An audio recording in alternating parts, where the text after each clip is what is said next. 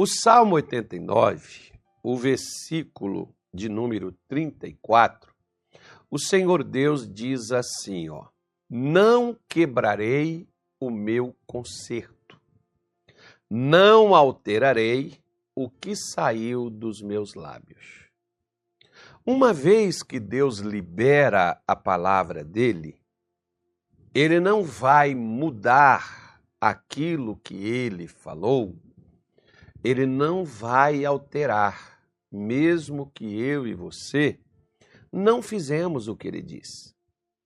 Quem muda, por exemplo, às vezes nós, nós falamos uma coisa de manhã, falamos outra ao meio-dia, falamos outra na tarde, ao cair da tarde, falamos outra à noite. A pessoa está sempre mudando o que ela diz, né? Parece aquelas pessoas que é, vão, vão testemunhar, vão dar versões aí dos crimes, toda hora a pessoa dá um depoimento diferente, né? A pessoa não diz, não diz uma coisa só, falam várias versões. Aí você olha e diz assim: qual dessas aqui é a certa? Diz um camarada aí que isso é uma estratégia para confundir os outros, né? Eu não sei de nada.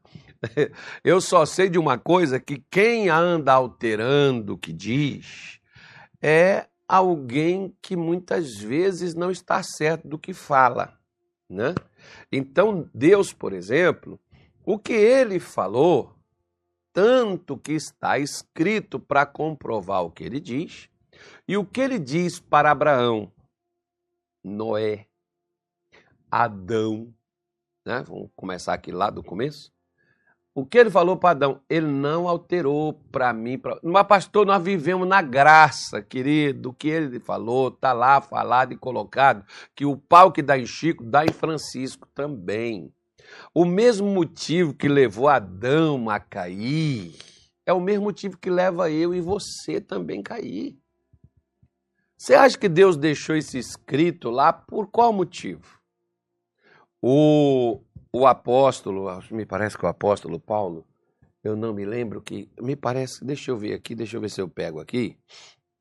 É, o apóstolo, foi o apóstolo Paulo mesmo, me parece, é 1 Coríntios 10, Será que é isso mesmo? Deixa eu dar uma conferida aqui. Para mim não trair aqui a minha mente. Não está me traindo. Primeiro aos Coríntios. Primeira aos Coríntios. Não é Coríntios, não, gente. Aqui nós não é o compromisso de Deus. Com o crente, vamos colocar assim, né? Com aquele que crê. Vamos colocar dessa forma. Deus disse: Eu não quebro. Ele não quebrou o concerto que ele fez com Noé, ele não quebrou. Ele não quebrou o concerto que ele fez com Abraão. Ele não quebrou.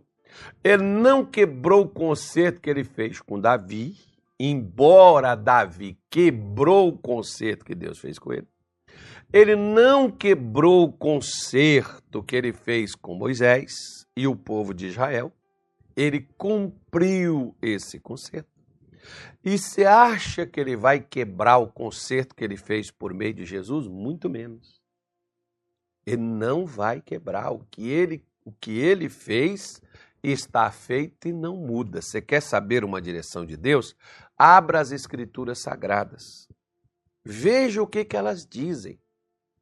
E elas vão falar, como já falou no passado, como fala nos dias de hoje e vai falar futuramente, porque Jesus disse que todas as coisas irão passar, mas a minha palavra não passará.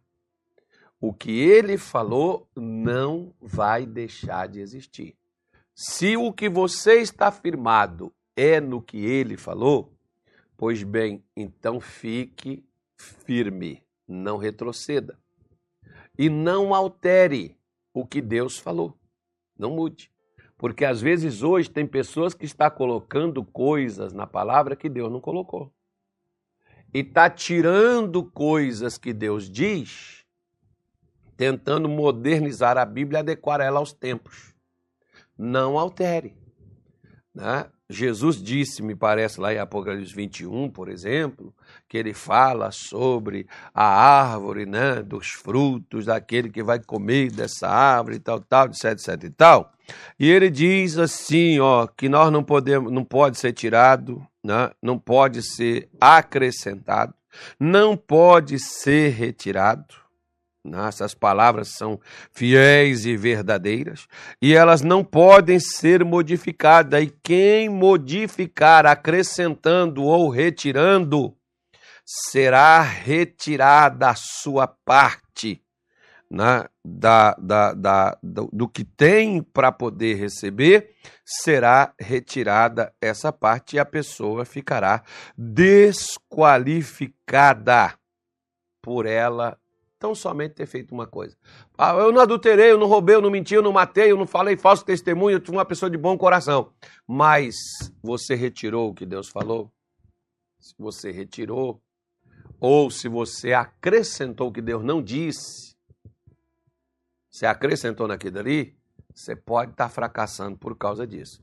Mas, no capítulo 17 do livro de Jeremias, vamos pegar aqui, Jeremias 17, Isaías, Jeremias, capítulo 17, versículo 5, diz assim as Escrituras Sagradas, a palavra de Deus. Jeremias 17, 5 diz assim, ó.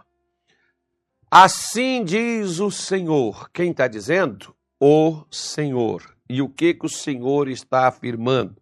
O Senhor está dizendo: Maldito o homem que confia no homem e faz da carne o seu braço e aparta o seu coração do Senhor. Três coisas num versículo só está falando o Espírito de Deus, está falando o Senhor.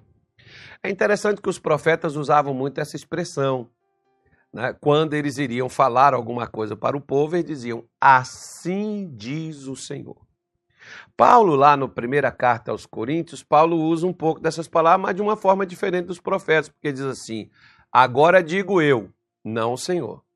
Agora diz o Senhor e não eu. Né? Então, já vi até gente chegar e falar assim: tá vendo aqui, ó, isso aqui não foi Deus que falou, quem falou foi Paulo. Bom, Gente, tem tanta coisa que meu pai me falou que não está na Bíblia, mas que foi bom para mim, que me ajudou. Por quê? Porque ele viveu, ele tinha experiência vivida de vida. Né? Tem coisas que não estão na Bíblia que a Bíblia não fala sobre elas. Até um dia, por exemplo, veio uma pessoa dizendo assim: Pastor, por que a Bíblia não fala sobre isso e aquilo? Eu falei: Porque já tem a ciência que fala. Ou se a ciência já fala, não precisa estar na Bíblia. A Bíblia é um livro de fé, é um livro de moral, bons costumes, hábitos. A Bíblia não é Bíblia de geografia, nem de ciências, embora tenha muita coisa relacionada a isso e mostrada sobre isso. Né? Mas ela não fala sobre tudo. Até porque, senão, não caberia né, de livros desse mundo para poder falar sobre tudo. Agora, Deus pode ter inspirado aí pessoas para chegar, para falar, para mostrar, e por aí afora vai. Né? Mas vamos voltar aqui no nosso, no nosso, na nossa palavra de hoje. Maldito o homem que. É por isso, pastor, que eu, eu não confio em ninguém. Ó. Quando alguém chega para mim e diz que não confia em ninguém, eu já fico com medo daquela pessoa. Por quê? Porque ela também não é confiável. Porque quando você não confia em ninguém, e o que o versículo está dizendo aqui é justamente isso. Porque tem gente sacana, vagabundo, que não deveria ser dado, dado crédito, não deve ser dado crédito a essas pessoas? Claro que tem. Mas tem gente de Deus que é confiável que basta a gente ver os frutos que essa pessoa produz, não só o que ela fala. Então, são pessoas que nós podemos confiar, como por exemplo, você confia num piloto se você entra numa aeronave para ir para São Paulo, para qualquer lugar do mundo? Você confia plenamente no piloto. Se ele quiser jogar esse avião no mar, no Pantanal, se ele quiser jogar em qualquer canto, você já está lá dentro mesmo. Como é que você vai descer? Mas você confia que o piloto vai. Tem gente até que dorme, né? Tem gente que vai ler, que é o meu caso, por exemplo. Quando eu não, quando eu estou cansado, eu aproveito para dormir. Quando eu não estou cansado, eu aproveito para ler. né, para ouvir uma boa mensagem, uma palavra de Deus ali no, durante aquele voo. Né? Eu não fico ali olhando para o tempo, perdendo tempo com alguma coisa. Ou vou dormir ou vou ler. Ou eu vou ouvir uma, uma mensagem, ou vou ouvir um louvor, escutar umas músicas diferentes, qualquer coisa nesse sentido. Pois bem, mas você não espera que o piloto jogue saia em cima de uma montanha, jogue aí dentro da floresta amazônica. Não, você fica esperando que ele te leve até o local destinado à passagem que você comprou. Você também precisa confiar se você, por exemplo, precisa fazer uma cirurgia. Até não precisa nem ser uma, uma cirurgia, um exame, uma endoscopia, por exemplo, que o sujeito tem que ser apagado. e você confia que o doutor vai tirar o que precisa ser tirado e fazer o que precisa ser feito, mas você não está vendo. Não tem ninguém seu ali dentro assistindo a cirurgia. Você tem que confiar no médico, você tem que confiar no anestesista, que ele vai colocar a agulha no lugar certo, que ele poderia pôr em outro canto matar você, né? Que você vai confiar que o sujeito, os auxiliares que estão ali, né, vai fazer o procedimento de acordo com o que o doutor orientou. Você tem que confiar nas pessoas, né, filho? Você entra no táxi aí, você confia no taxista. Né? Você tem que confiar no seu marido quando você entra no carro com ele né, na sua esposa quando ela faz a comida. Já pensou? Se, não, não vou, não vou nem dar ideia para isso aqui. Se a sua mulher está aborrecida contigo, o que ela vai pôr nessa comida? Água? não vou nem falar, porque senão depois vou dizer, o pastor está ensinando os maridos, as mulheres matar os maridos. Pois é. Mas você tem que confiar que a sua mulher agora, por exemplo, eu estou para cá fazendo a live, eu saí lá de casa de manhã cedo, só voltei lá é, é, para pegar uma chave. Eu não sei o que, que a minha mulher está fazendo. Eu sei que ontem, por exemplo, ela fez comida, ela falou assim comigo, está pronto. O que, que ela pôs lá? Eu tenho que confiar nela, né? Mas a Bíblia não está falando de confiança nas pessoas. Ele está falando das pessoas que passam a confiar em si mesmas, fazendo do seu entendimento, do seu conhecimento, fazendo dos seus sentimentos uma força para mover você, fazendo do seu braço, da sua ideia, da sua direção, fazendo do seu pensamento, né? Como muitos assim faz. Tem gente que acha que está tão certo, que está tudo dando errado, mas ele está lá insistindo que vai dar certo, que uma hora dessa o sol vai brilhar, vai mudar tudo. Mas, criatura, presta atenção numa coisa. Se tivesse que dar certo o que você está fazendo, já teria dado, né? Por exemplo, Elias chamou o povo lá, o povo de Israel na época, e fez eles uma pergunta assim. É, diz para eles assim: se o Senhor é Deus, siga-o. Se é Baal, siga Baal e larga Deus para lá. O povo ficou indeciso. Elias falou: eu vou, eu vou ajudar vocês então. Então vamos fazer o seguinte: vamos fazer assim. Vamos fazer um desafio? Vocês pegam um bezerro, leva e invoca Baal. Eu vou, ser me dão um bezerro, né? Elias não tinha nenhum bezerro para fazer. Ser me dão um bezerro, eu vou fazer a mesma coisa, mas vocês não vão pôr fogo. O Deus que responder com fogo, esse é o Deus verdadeiro. O povo gostou do desafio. Elias falou: vamos lá então fazer. O povo clamou de manhã até o meio-dia. Elias foi, chegou falou assim: ó, grita mais alto, chama ele, quem sabe ele não fez uma viagem, quem sabe ele não está dormindo. Por quê? Porque quando você crê e quando você está do lado certo, a coisa não demora a acontecer, não, meu filho. Pode não ser na minha velocidade, nem no meu jeito, nem no seu, mas que demora também, não vai demorar, não. E a Bíblia diz: se demorar, espera, porque certamente virá, não tardará. Ou seja, não demora, não é prolongado. Aí Elias chegou lá e falou assim: Ó, vocês já tiveram. Dei seis horas para vocês aí, que eu acho que aquele negócio começou às cinco horas da manhã, igual a oração de amanhã. Né? Os caras gostam de fazer sacrifício, é cedo. Foram para lá, oraram tal, nada, não aconteceu nada. Elias chegou lá, fez uma oração, grava a oração dele. Eu acho que foi 11 segundos, 12 segundos, uma coisa assim, a oração de Elias. Fogo caiu do céu. Por quê? Porque Deus não demora nos responder.